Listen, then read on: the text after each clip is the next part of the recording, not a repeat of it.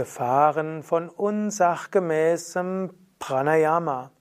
Kommentar zu den Versen 16 bis 18 des zweiten Kapitels der Hatha Yoga Pradipika. Svatma Rama schreibt: Durch das Praktizieren von Pranayama mit der rechten Ernährung und den entsprechenden Bandas wird man von allen Beschwerden befreit. Durch einen missverstandenen Yoga-Lehrgang zieht der Yogi allerlei Beschwerden an sich. Also schauen wir nochmal, was da im Sanskrit steht. Also durch Pranayama, welches angemessen ausgeführt wird, Yuktena. Und angemessen, Yuktena heißt natürlich auch mit der richtigen Nahrung und auch mit Asana und Meditation verbunden, mit der richtigen Einstellung und so weiter. Was passiert dann? Dann wird der Mensch Kshaya, der kommt zur Vernichtung von Sarva, jeglicher Roga, Krankheit. Also Pranayama kann alle Arten von Krankheiten überwinden. Umgekehrt, wenn du Ayukta Abhyasa übst, also eine unangemessene Form der Praxis, dann entstehen Samudgama, Sarvaroga, alle möglichen Krankheiten. Also übe das Pranayama richtig. Was natürlich auch heißt, dass du nicht das Pranayama wirklich lernen kannst, einfach von Büchern. Mit Videos ist es schon leichter. Wir haben ja auch hm, die, den Atemkurs für Anfänger als mehrwöchigen Videokurs. Wir haben Pranayama Mittelstufe als mehrwöchigen Mittelstufenkurs. Das sind Kurse, mit denen du wirklich gut auch Pranayama lernen kannst. Trotzdem, besser ist es, du lernst bei einem Yogalehrer, einer Yogalehrerin, der oder die schaut, wie du übst und kann dich auch begleiten durch die verschiedenen intensiven Erfahrungen, die beim Pranayama auftreten. Und so will letztlich Svatmarama sagen, lerne es richtig und übe es so, dass es korrekt ist. 17. Vers. Durch ein falsches Verfahren im Pranayama wird der Atem verschlechtert und von daher können entstehen Husten, Asthma, Schmerzen im Kopf, Augen, Ohren und verschiedene andere Beschwerden. Also angenommen, man macht Kapalabhati falsch, man atmet mit dem Bauch irgendwie anders, dann kann das zu Problemen führen, wenn du Bastrika falsch übst und vielleicht die Stimmritzen irgendwo reizt oder wenn du fest Bastrika übst und dabei die Nase verstopft ist, dann kann Überdruck in den Ohren geschehen oder auch in den Augen. Also wenn du Dinge grob falsch machst, könnten Beschwerden entstehen.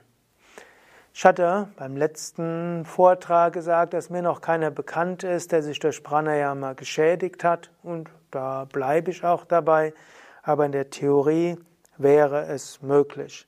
Ich glaube, Svatmarama schreibt deshalb diese Sachen in etwas Übertreibung, die Gefahren, damit du es eben richtig lernst. Vermutlich die größte Gefahr beim normalen Pranayama wäre, dass du wenig Wirkung spürst, Deshalb lerne es von einem Lehrer. Anders ist natürlich bei fortgeschrittener Pranayama-Praxis. Dort ist es wichtig, parallel mit Asanas, Meditation und der richtigen Ernährung zu üben. So wirkt es dann wirklich gut. 18. Vers. Man sollte gemäßigt einatmen und gemäßigt ausatmen. Und man sollte auch gemäßigt den Atem anhalten. So geschieht es, dass ein Mensch Siddhi, die Vollkommenheit, erlangt. Also, er sagt hier, Yuktam Yuktam, also wirklich angemessen, doppelt angemessen sollte man üben. Man sollte sehr aufmerksam und angemessen einatmen und sehr angemessen wieder ausatmen. Und man sollte auch wieder ganz angemessen Yukta anhalten. Und so Avapnuyat erreicht man Siddhim, Vollkommenheit, Erfolg, also Siddhi. Übrigens, das Wort Siddhi in der Mehrzahl steht oft für übernatürliche Kräfte. Siddhi in der, Ein in der Einzahl heißt einfach Erfolg, beziehungsweise Erfolg heißt Gottverwirklichung. Was also auch heißt, es gilt, das richtige Maß zu finden. Weder zu viel noch zu wenig. Wie gesagt, die meisten westlichen Aspiranten üben eher zu wenig als zu viel. Und es gilt auch beim Pranayama selbst, die, den Rhythmus zu finden, der genau der richtige ist. Wenn manchmal fragen Menschen, würde ich nicht mehr Wirkung haben, wenn ich langsamer einatmen, anhalten, ausatme. Das gilt nicht unbedingt. Wenn das langsamere, der langsame Rhythmus bei der Wechselatmung bedingen würde, dass du über deine Grenzen hinausgehst, ist es nicht so wirkungsvoll. Letztlich ist gerade bei der Wechselatmung die Grenzgeschwindigkeit die beste. Nimm den Rhythmus, der so langsam ist, wie er gerade noch angenehm ist. Also, wenn das für dich 4, 16, 8 ist, dann ist das für dich optimal. Wenn es 6, 24, 12 ist, übe so. Und wenn du 8, 32, 16 üben kannst, dann übe so.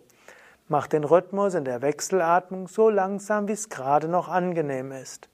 Manchmal geschieht es auch, eigentlich bei den meisten Menschen, dass während einer Pranayama-Sitzung du den Rhythmus auch ändern musst. Bei manchen Menschen fällt es leichter, den Rhythmus am Anfang sehr langsam zu halten.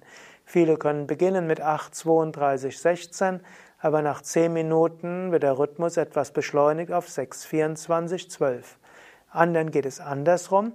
Sie fangen vielleicht an mit 6, 24, 12 und nach 15 oder 20 Minuten gehen Sie zu 8, 32, 16. Wenn wir bei Yoga Vidya Wechselatmung ansagen, beginnen wir meistens in einem sanften Rhythmus, wo alle folgen können. Und beim fortgeschrittenen Pranayama verlangsamen wir schrittweise und hoffen, dass die, für die das dann zu langsam wird, im eigenen Rhythmus fortschreiten. Aber es gibt andere, die für sich selbst übend erst den langsameren Rhythmus üben und nachher etwas schneller werden.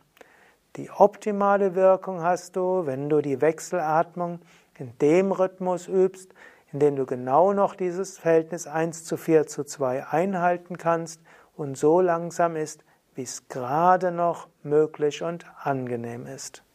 So erlangst du die volle Herrschaft über das Prana. Alles weitere beim nächsten Mal. Beim nächsten Mal spricht Svatmarama darüber, welche, was passiert, wenn deine Nadis gereinigt sind. Damit will er uns nochmal den Mund wässrig machen und den Geschmack für intensive Pranayama-Praxis erhöhen. Lass dich überraschen. Ja, das war's für heute.